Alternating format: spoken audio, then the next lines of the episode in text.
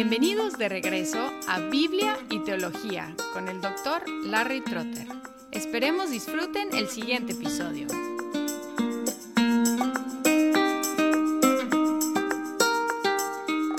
Seguimos en Segunda de Pedro capítulo 2, en el cual el apóstol está hablando de los falsos maestros que habían invadido las iglesias a las cuales él escribió.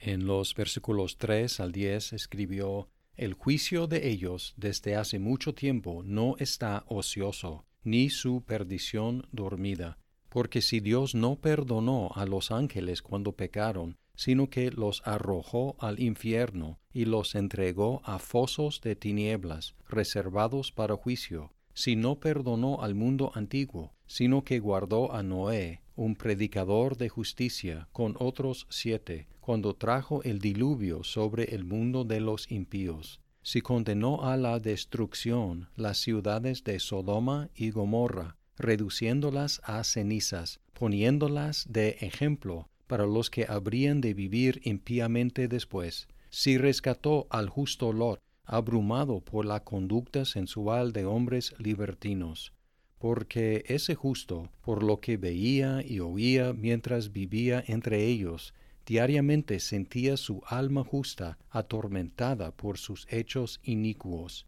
El Señor entonces sabe rescatar de tentación a los piadosos y reservar a los injustos bajo castigo para el día del juicio, especialmente a los que andan tras la carne en sus deseos corrompidos y desprecian la autoridad. Como hemos notado, parece que los falsos maestros estaban negando la llegada poderosa de Cristo en juicio. Y Pedro respondió a ellos que su propio juicio no estaba ocioso, ni su perdición dormida. Ahora, el resto de esta sección es una larga y complicada oración condicional. Y una oración condicional tiene una parte sí y luego una parte entonces. La parte sí es larga y son los versículos 4 al 8, y luego la parte entonces son los versículos 9 y la primera parte del versículo 10. La parte sí, la parte con condiciones, tiene tres ejemplos de juicio y dos ejemplos de rescate, y todos estos ejemplos vienen de Génesis. El primer ejemplo es de los ángeles que pecaron y fueron entregados al infierno para ser reservados para el día del juicio. Versículo 4. El segundo ejemplo es del mundo antiguo que fue destruido en el diluvio, mientras que Dios rescató a Noé y a su familia. Es versículo 5.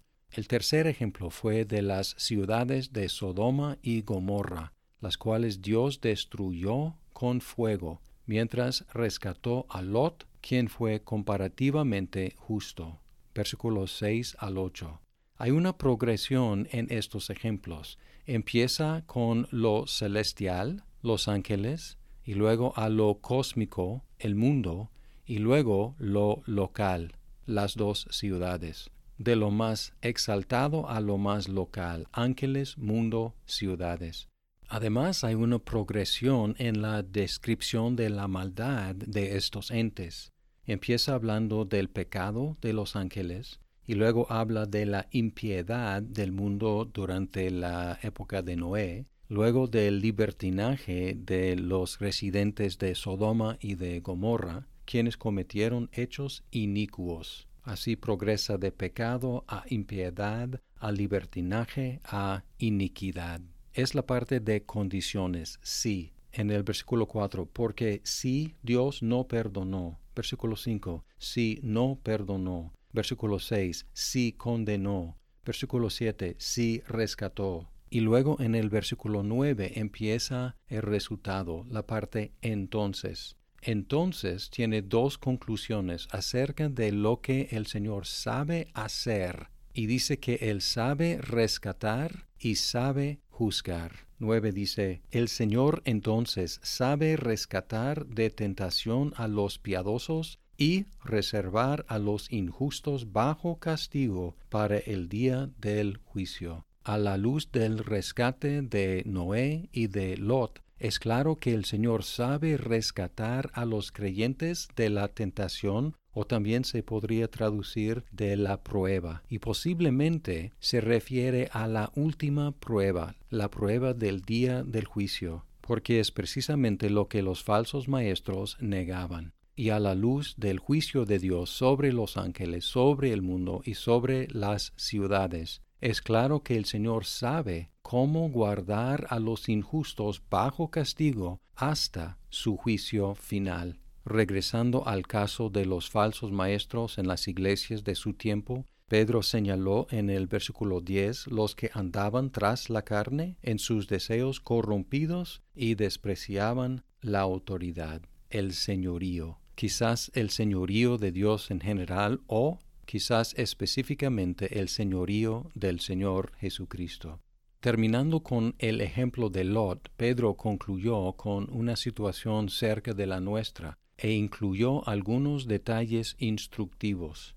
La descripción de Lot nos puede sorprender porque cuando leemos el relato de Génesis encontramos un personaje complicado y quizás nos cuesta trabajo llamarlo justo, pero podemos apreciar que fue por lo menos relativamente justo en comparación con las personas a su alrededor. Y si somos cristianos y si la maldad reina alrededor nuestro, entonces nuestras vidas deben ser por lo menos más justas que las de nuestros contemporáneos. Y Pedro nos explica que Lot fue por lo menos suficientemente justo para ser perturbado por la iniquidad a su alrededor en lo que oía y lo que veía en el versículo 8.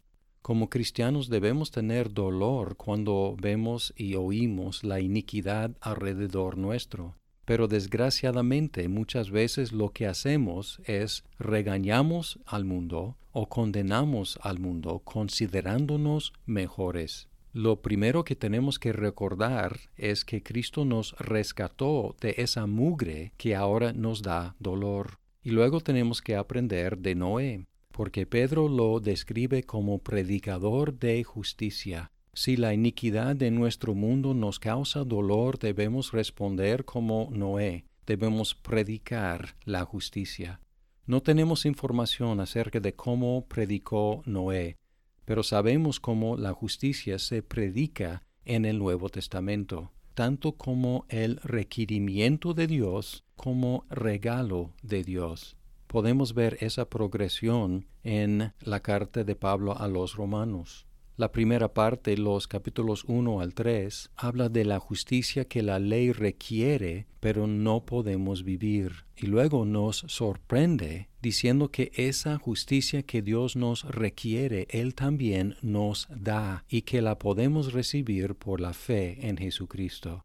Romanos 3, 21 y 22. Pero ahora, aparte de la ley, la justicia de Dios ha sido manifestada, atestiguada por la ley y los profetas, es decir, la justicia de Dios por medio de la fe en Jesucristo, para todos los que creen. Y luego la justicia realizada en nuestras vidas por medio del poder del Espíritu Santo. Romanos 8, 3 y 4 pues lo que la ley no pudo hacer, que ya era débil por causa de la carne, Dios lo hizo, enviando a su propio Hijo en semejanza de carne de pecado, y como ofrenda por el pecado, condenó al pecado en la carne, para que el requisito de la ley se cumpliera en nosotros, que no andamos conforme a la carne, sino conforme al Espíritu.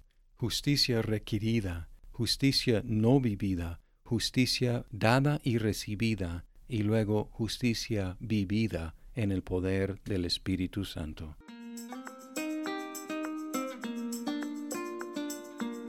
Muchas gracias por escuchar este episodio. Si estás disfrutando Biblia y teología, por favor compártelo con tus amigos. Hasta pronto.